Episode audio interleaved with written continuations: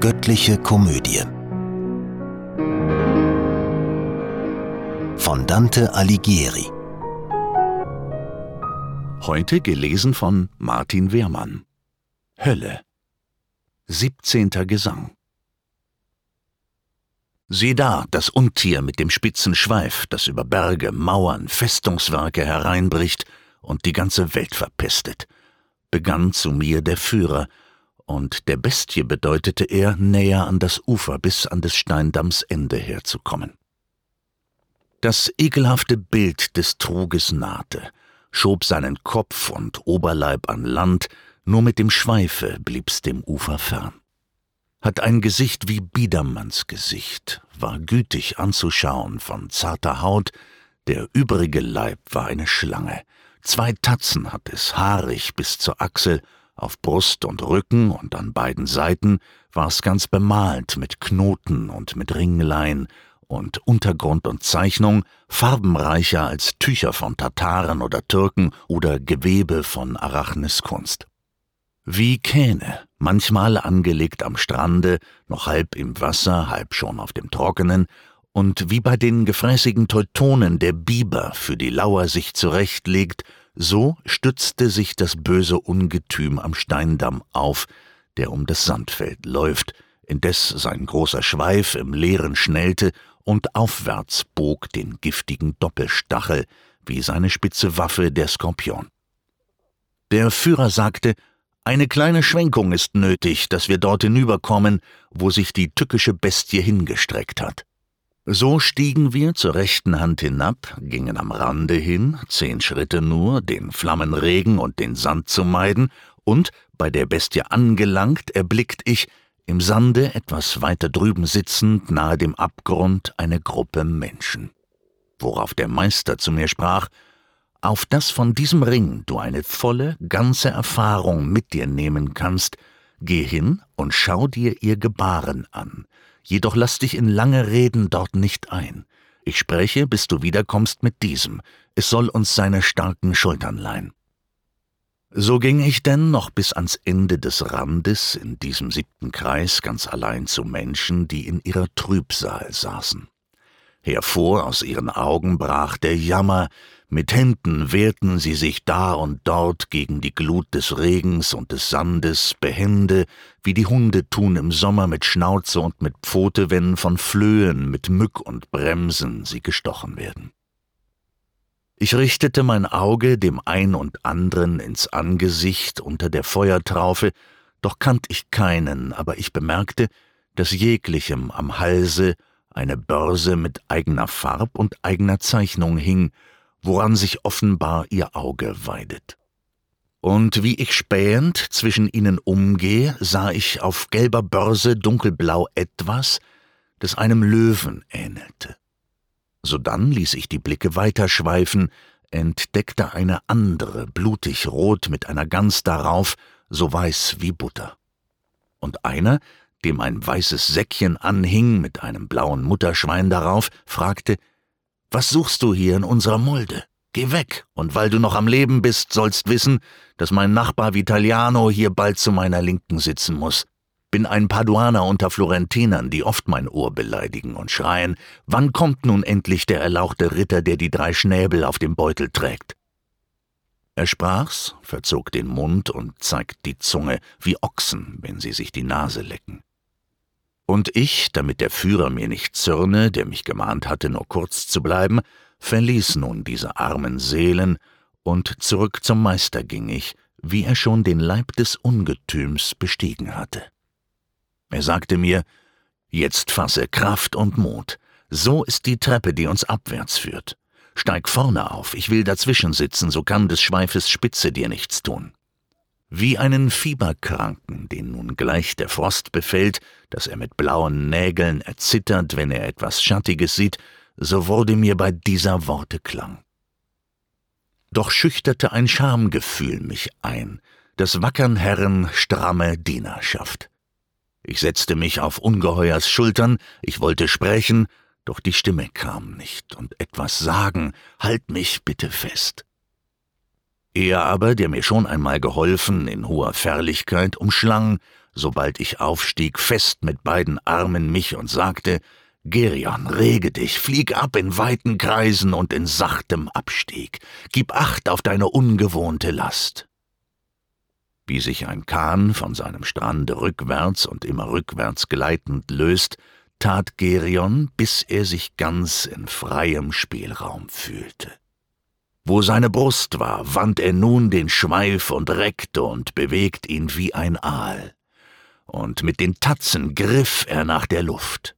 Viel größer konnte wohl die Furcht nicht sein, die Phaeton empfand, als ihm die Zügel entglitten, zu des Himmels ewigem Schaden, noch Ikarus der Arme, als er spürte, wie ihm die Federn von den Lenden schmolzen und ihm der Vater zurief, falsche Richtung! Als meine Furcht, da ich mich überall von Luft umweht erkannte und erloschen die Aussicht überall. Das Tier nur sah ich, das langsam, langsam vorwärts schwimmend kreist und abwärts geht's. Ich merk es nur an dem, dass ins Gesicht von unten mir der Wind fährt. Jetzt hört ich unter mir zur Rechten schon des Wassersturzes schreckliches Geräusch. Ich schau mit vorgerecktem Kopf hinab, und noch verzagter ward ich ob der Tiefe, in der ich Feuer sah und jammern hörte, dass ich mich behend ducke und verkrampfe. Ich sah nun auch, denn vorher sah ich's nicht, die Kreise, die's hinunterging, und wie rundum die großen Foltern näher kamen.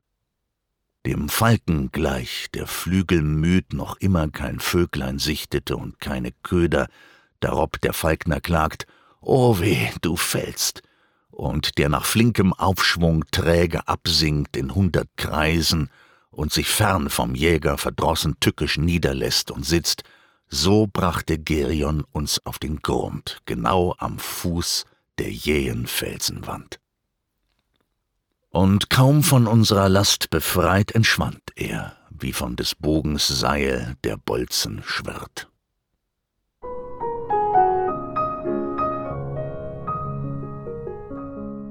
Achtzehnter Gesang ein Ort liegt in der Höll, heißt Bösengraben, ist ganz aus Stein von eisengrauer Farbe und ebenso die Felswand ringsherum.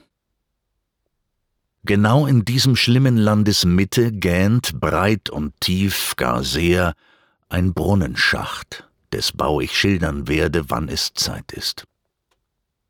Der Gürtel nun, der übrig bleibt, läuft rund zwischen dem Schacht und Fuß der jähen Wand. Der Untergrund zerteilt sich in zehn Täler, und diese sahen ähnlich aus wie Gräben, die vor den Mauern einer Festung liegen, zum Schutze reihenweise ringsherum.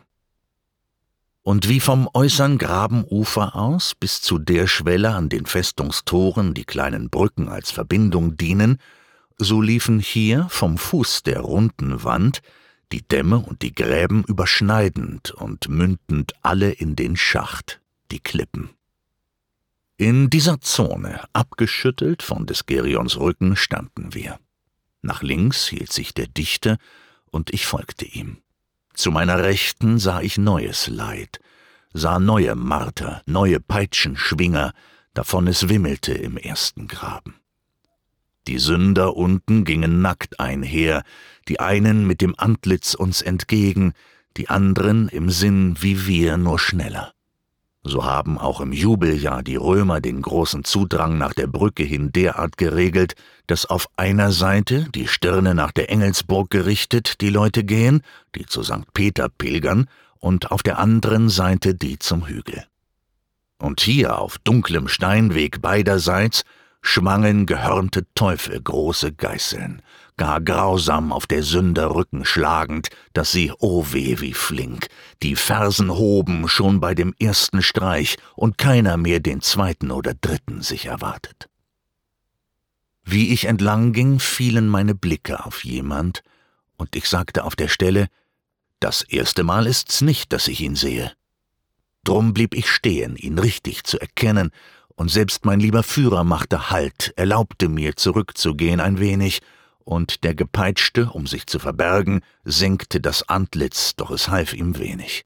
Ich rief, He du, der auf den Boden schaust, wenn nicht dein Äußeres verfälscht ist, dann bist du Venedico Gacchianemico. Was führt dich aber in so herbe Schmach?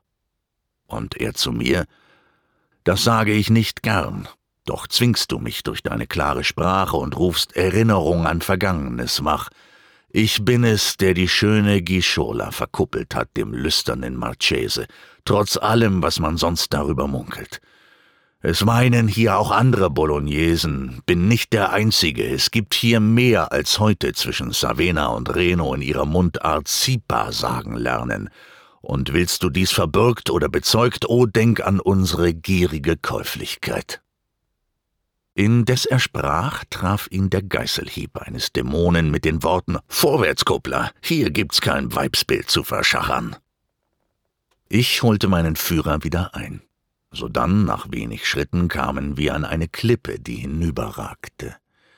Wir stiegen leichten Schrittes hinauf, dann rechts und wendend auf dem Felsengrat, hinweg von jener ewigen Runde in den Gräben. Und dort, wo unter uns die Klippe Raum lässt zum Durchgang für die ausgepeitschten Seelen, sagte der Führer, beug dich vor und schau, dass dich der Blick der andern Sünder treffe, denen du bisher nicht ins Auge sahst, weil sie mit uns in gleicher Richtung gingen. Auf alter Brücke stehend beschauten wir den Zug, der uns entgegenkam, gejagt in gleicher Weise durch die Peitschenhiebe.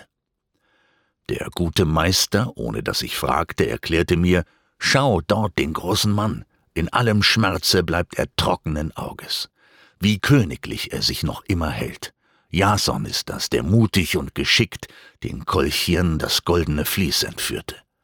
Er legte an der Insel Lemnos an, wo die verwegenen Weiber ohn Erbarmen an allen ihren Männern Mord begingen, und dort mit Winken und verblümten Reden verführte er die junge Hypsipyle, die vorher alle anderen betrog. Er ließ sie schwanger und allein zurück. Für diese Schuld ist er hierher verdammt und auch für das, was er Medea antat. Wer solchen Trug verübt, gehört zu ihm. Genug nunmehr von diesem ersten Graben hast du erfahren und von seinen Opfern. Wo unser schmaler Steg den zweiten Gang erreicht und kreuzt und wo ein neuer Bogen zur Brücke ansetzt, war nun unser Standpunkt. Von hier aus hörten wir im andern Graben ein schnaubend Volk sich selbst mit Händen schlagend, das drangvoll stöhnt und hockt in seinem Jammer. Die Wände waren teigig überkrustet von einem schimmeligen Niederschlag des dicken Dunsts, ein Schreck für Aug und Nase. Der Grund so finster, dass das Auge nichts erkennt, es sei denn von dem höchsten Punkt des Brückenbogens senkrecht überm Pfuhl. Wir kamen hin. Von dort aus sah ich Menschen im Graben unten eingetaucht in Kot, der wie ein Abfluss von Kloaken war. Indes ich mit den Augen drunten suche, ersah ich einen, dessen Kopf so dreckig, dass Laie oder Klerus eines war. Der schrie herauf, Was schaust du so erpicht gerade auf mich und nicht die andern Fratzen? Weil, wenn ich recht erinnere, sagte ich ihm, ich einst mit trockenen Haaren dich gesehen. Alexius bist Intermine aus Luca, mir schauenswerter als die andern alle. Da schlug er sich auf seinen Schädelkasten. Die nimmermüde Zungenfertigkeit im Schmeicheln hat mich so herabgezogen. Sodann der Führer, schau, dass du noch weiter ein wenig mit den Augen dringst, bis dass du richtig das Gesicht erfassen kannst von der zerzausten, schmutzigen Dirne dort, die sich mit kotigen Fingernägeln kratzt und bald im Schmutze hockt, bald wieder auftaucht. Das ist die Hure Theis, die den Buhlen, als er sie fragte, bist du mir gewogen, ansäuselte, mein Liebling fabelhaft. Damit genug für uns von diesem Anblick.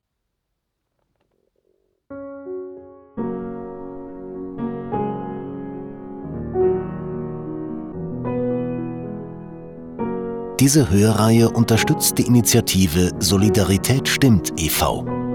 Kollegial produziert von Sprecherinnen und Sprechern und 48 Hearts Productions.